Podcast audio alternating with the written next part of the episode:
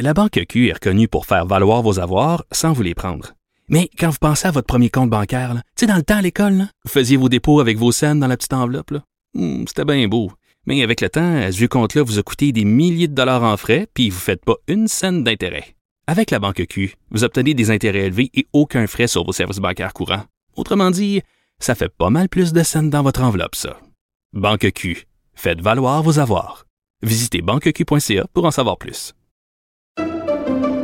Pendant que votre attention est centrée sur cette voix qui vous parle ici, ou encore là, tout près ici, très loin là-bas, ou même très, très loin. Celle de Desjardins Entreprises est centrée sur plus de 400 000 entreprises partout autour de vous.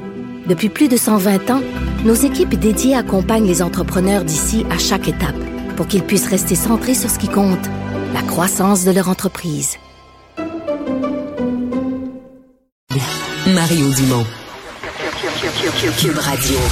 En direct à LCN. Mario et Emmanuel sont avec nous euh, aujourd'hui. Alors, euh, on revient sur le 6 décembre, bien sûr. Là, c'est une, une journée pour se rappeler d'un un événement traumatisant pour tout le monde au Québec qui a fauché 14 vies de, de femmes. Alors, Emmanuel, où, en es-tu dans ta, réflexion sur euh, l'interminable histoire euh, qui est un peu branchée à tout ça par, la bande avec euh, Carrie Price?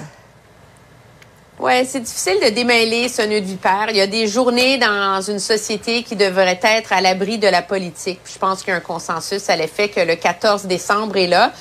Je pense que dans les excuses qu'il a offertes, euh, Kerry Price le reconnaît. Il y avait une erreur de timing, un manque de sensibilité sur son association euh, à la coalition pour les armes à feu, mais en même temps, il faut mettre en perspective le fait qu'on est passé d'une d'une erreur de jugement, d'un d'un- d'une gaffe de Kerry Price qui s'est transformée en crise à cause du Canadien de Montréal, qui est celui qui a remis de l'huile sur le feu euh, de tout ça. Puis on n'a pas encore très bien compris euh, pourquoi.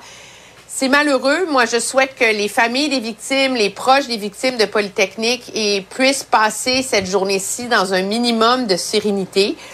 Mais si on doit, j'ose espérer, retenir une chose de cet épisode, c'est quand même qu'il faut apprendre au Québec à débattre du contrôle des armes à feu sans que ce soit systématiquement enrobé dans l'émotivité du drame de Polytechnique. Euh, et ça, c'est très difficile à faire. Ouais. C'est normal que ce soit impossible pour les gens de Police se souvient, puis les proches des victimes, mais le devoir des décideurs dans la société, c'est justement d'en arriver à ça et de prendre des décisions qui sont basées sur les faits, basées sur les meilleurs rapports qualité-prix, sur ce qui est le mieux pour l'ensemble de la société, sans tout le temps instrumentaliser Polytechnique à des fins euh, politiques. Puis j'ose espérer que cette année, c'est la dernière année où on aura été témoin de ça. Mario, beaucoup de, il y a beaucoup de, de, de confusion. De, bon, de, Emmanuel parlait de la, de la gaffe, bien des mystères aussi là, dans comment ça a été géré par le Canadien, qui s'est parlé, qui s'est pas parlé. Euh, on va en parler plus tard avec Félix Séguin d'ailleurs, mais on se demande si effectivement Price n'a pas été un peu manipulé par euh, le lobby euh, pro-armes à travers tout ça. Mais en tout cas, chose certaine, le, monde politique a été interpellé et a réagi. Ouais. Manipulé, je dirais pas, mais ça se peut qu'ils l'ont poussé à agir. Euh, Il y a certainement... euh, Peut-être que Carey Price devrait prendre conscience. Moi, je respecte, là, surtout qu'il est un vrai chasseur. là. C'est pas un rôle qui se donne dans la vie. C'est un chasseur, un pêcheur. C'est un vrai Ouais. homme de nature, comme des milliers d'autres au Québec, euh, surtout en région. Donc, de ce point de vue-là, euh, qu'il prenne position, qu'il exprime des inquiétudes, c'est très légitime. Par contre, il devrait peut-être... Son porte-voix est tellement gros quand il parle, consulter des experts, des gens. Je suis convaincu, les consultait n'importe qui qui connaît un petit peu la politique, les communications, les relations publiques. On y aurait dit, hey, hey, hey, parle en ton nom, Kerry, là. mais associe-toi pas avec le lobby, là, le CCFR, touche pas à ça qu'une perche de 100 pieds. Ils viennent de faire de la merde avec les, les gens de Polytechnique, une affaire odieuse. Touche pas à ça. Parle pour toi, associe-toi avec les êtres humains, là, les chasseurs, les chasseuses, les hommes. On le voit à l'écran, leur connerie avec Poly. Tu veux pas t'associer avec un groupe qui a fait ça. Donc, ça, c'est là, mon avis, qui est l'erreur. Parce que que Ouais, Price, l'individu prennent position. Il faut, faut aussi blâmer le gouvernement Trudeau. Aujourd'hui, les gens du Bloc québécois ont montré le, le- le cartable, l'épaisseur. Quelques jours avant le 6 décembre, le gouvernement envoie dans la 309 face des chasseurs là, un amendement ça d'épais avec des listes d'armes à feu. Plein de gens se rendent compte que leurs armes tout à coup deviendraient illégales. C'est le gouvernement Trudeau qui a semé la panique parmi les chasseurs. Et c'est dans ça que Carey Price, c'est peut-être malhabilement, mais c'est dans ça qu'il s'est exprimé. Oui, c'est toute la méthode, la, façon de faire, effectivement. Puisqu'on parle de, de cahier de, de, charge de 309 pages, parlons du mammouth de la santé, euh, qui est aussi une sorte de, hydre à mille têtes, hein, après le Toast Gate, là, une autre affaire qui a fait bondir le ministre Dubé. Là. Ces infirmières refusées au 811 parce que leur, anglais n'est pas optimal. Emmanuel, qu'est-ce que les technocrates du système ne comprennent pas? J'aimerais ça. Je pense que la personne qui va avoir la réponse à cette question-là, Sophie, va régler d'une bague, un coup de baguette magique bien des réponses dans le système de santé. La toast, le beigne, le 8 à 1, c'est comme si on était face à une bureaucratie mm. qui interprète des règlements noir sur blanc sans utiliser son cerveau. Je pense que c'est ça. C'est comme si on avait perdu l'ordre du sens mm-hmm. commun des priorités. Mais c'est facile à dénoncer, mais c'est pas simple à régler. Je veux dire, imagine là, ce soir, là, M. Dubé est mécontent, il écrit à sa sous-ministre, il dit Hey, peux-tu me régler ça, ces folies-là? Là? Et là, il y a une sous-ministre qui est assise derrière son bureau, puis elle écrit quoi aux gens en dessous d'elle? S'il vous plaît, euh, pouvez-vous faire preuve de jugement dans l'exercice de vos fonctions?